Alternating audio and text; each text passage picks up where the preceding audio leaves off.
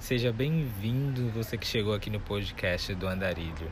Aqui a gente vai falar sobre assuntos de autoconhecimento, arte, escrita, dança, poemas e muito mais coisas. Então, se você está interessado nessas questões, pode dar play aí que a gente vai curtir esse papo.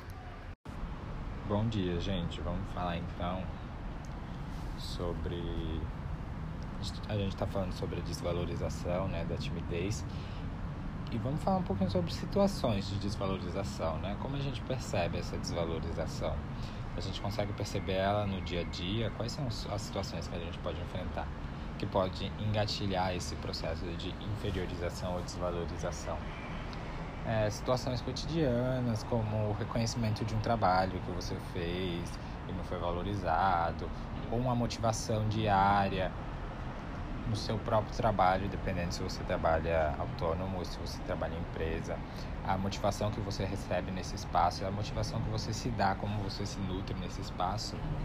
Se não houver essa nutrição, essa valorização, esse onde você se sinta importante visto naquilo que você faz, isso aos poucos vai gerando essa desvalorização. Mas essa sensação de desvalorização quando a mente acessa essa informação para responder é, uma resposta psicomotora, uma resposta emocional para a situação presente, ela vai buscar muito antes disso, muito antes disso.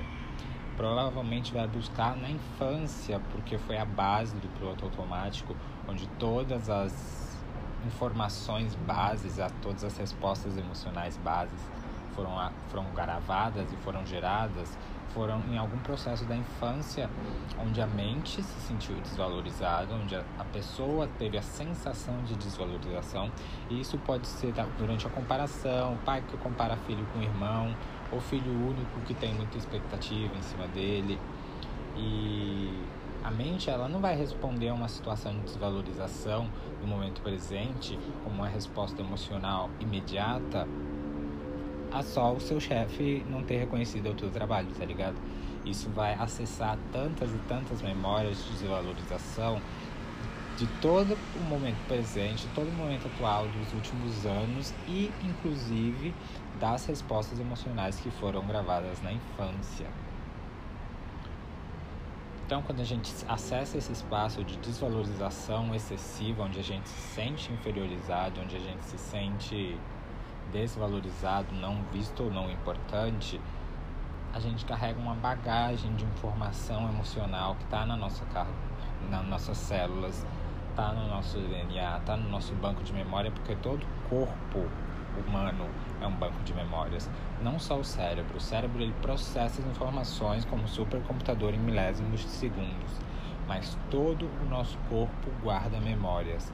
O nosso intestino é o nosso segundo cérebro, porque ele processa tantas informações quanto o nosso cérebro, tantas memórias, tantos traumas, muitas coisas ficam no nosso intestino. E em diversas outras partes do corpo também.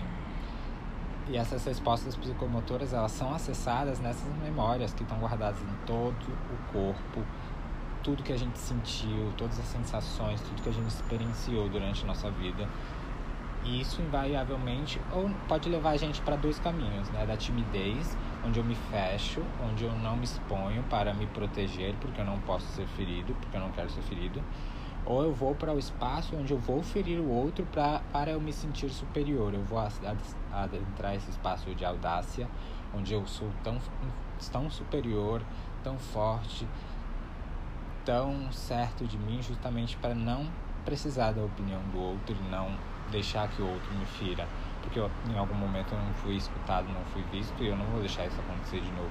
Então eu vou impor minha opinião e se eu precisar humilhar quem, eu, quem for, eu vou humilhar. Então, esse processo de desvalorização afeta essa, essa, esses dois pontos. Essa polarização da nossa audácia, da nossa coragem, da nossa timidez e esses dois lados do nosso ego, né, da nossa identidade pessoal e a gente precisa compreender, né, criar essa consciência emocional para que a gente possa fortalecer a nossa identidade, porque é, é compreendendo como funcionam as nossas respostas emocionais que nós podemos responder melhor às situações, porque nós vamos saber, ó, oh, essas situações me levam a isso, então eu já posso modificar isso, porque eu estou consciente. Isso é consciência e inteligência emocional. É isso, gente. Um beijo para vocês.